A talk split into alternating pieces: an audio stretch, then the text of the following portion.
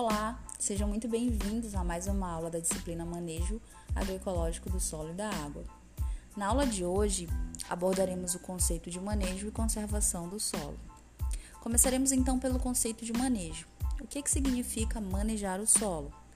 Manejar o solo significa aplicar um conjunto de técnicas com a finalidade não só de protegê-lo, como também de melhorar a produção das culturas, ou seja, manejar o solo é usá-lo de forma adequada.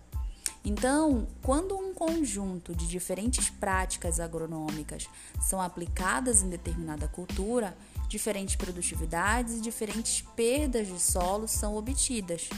Portanto, manejar significa conduzir ou administrar esse solo.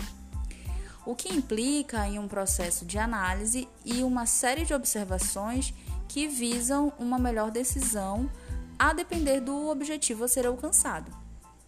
No manejo do solo, a melhor decisão é para elevar ou manter a sua produtividade. E o que ele compreende? O manejo do solo compreende as técnicas de manejo e os programas de manejo. As técnicas de manejo são aquelas técnicas que visam aumentar e manter a potencialidade dos solos isto envolve o controle das suas propriedades e características e o controle da erosão. Já os programas de manejo implicam em executar o estudo genérico das técnicas de manejo, como o conceito de cada técnica, o seu dimensionamento, etc. O estudo dos pré-requisitos e dos efeitos produzidos pelas diferentes modalidades de atividades agrícolas fazer o estudo também da identificação do agroecossistema, o que significa conhecer as suas potencialidades e as características de cada um deles, e a elaboração do programa de manejo. Dessa forma, manejar o solo é utilizá-lo adequadamente, tendo como base a relação dos vários fatores que são capazes de afetar a produção agrícola, tais como a rotação de culturas, o uso de adubos verdes, a fertilização, a irrigação correta e o cultivo adequado. Já a conservação do solo é a designação coletiva dos programas de prevenção e controle à erosão, da excessiva perda de nutrientes e também da perda de sua capacidade de sustentar a vegetação natural ou a agricultura.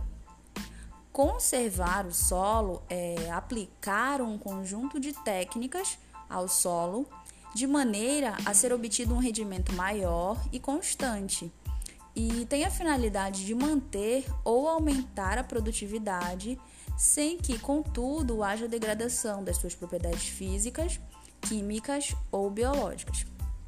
Há alguns anos, a conservação do solo foi sinônimo de controle da erosão, ou seja, controlando a erosão, dizia-se que estava sendo feita a conservação do solo.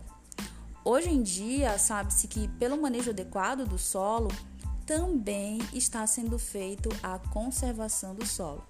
Através do manejo, é possível aumentar a capacidade produtiva, conservando não só a fertilidade natural, como também os fertilizantes que foram empregados pelo homem e uma quantidade adequada de água fluvial, já que estes são elementos que forem bem protegidos serão irremediavelmente perdidos. Então, a conservação do solo vem sendo amparada por muitos experimentos que procuram melhores métodos e melhores equipamentos para sua aplicação. A pesquisa e a experiência prática vem proporcionando rapidamente novos conhecimentos e novos métodos de campo para atender às necessidades de cada região, já que não existe um método cuja aplicação sirva para todos os solos e para qualquer condição. Então, a criação de novos implementos agrícolas, o controle de ervas invasoras por processos mecânicos e químicos, as investigações para o aprimoramento dos métodos de cultivo têm contribuído para que seja obtido maior produção por unidade diária sem desgastar o solo, ou seja, né, todos esses sistemas de manejo têm contribuído para a sua conservação. Então, nós chegamos nas vantagens da conservação do solo, que eu destaco a seguir.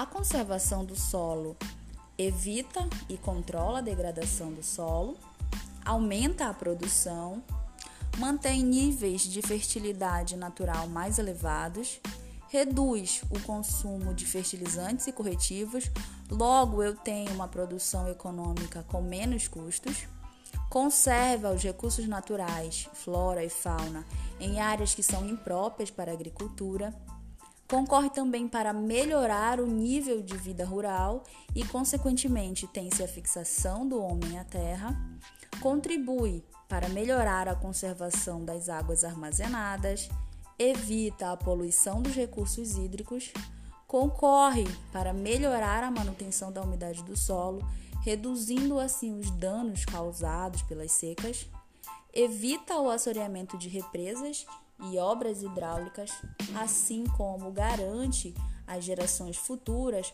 condições de vida mais condigna e agradável.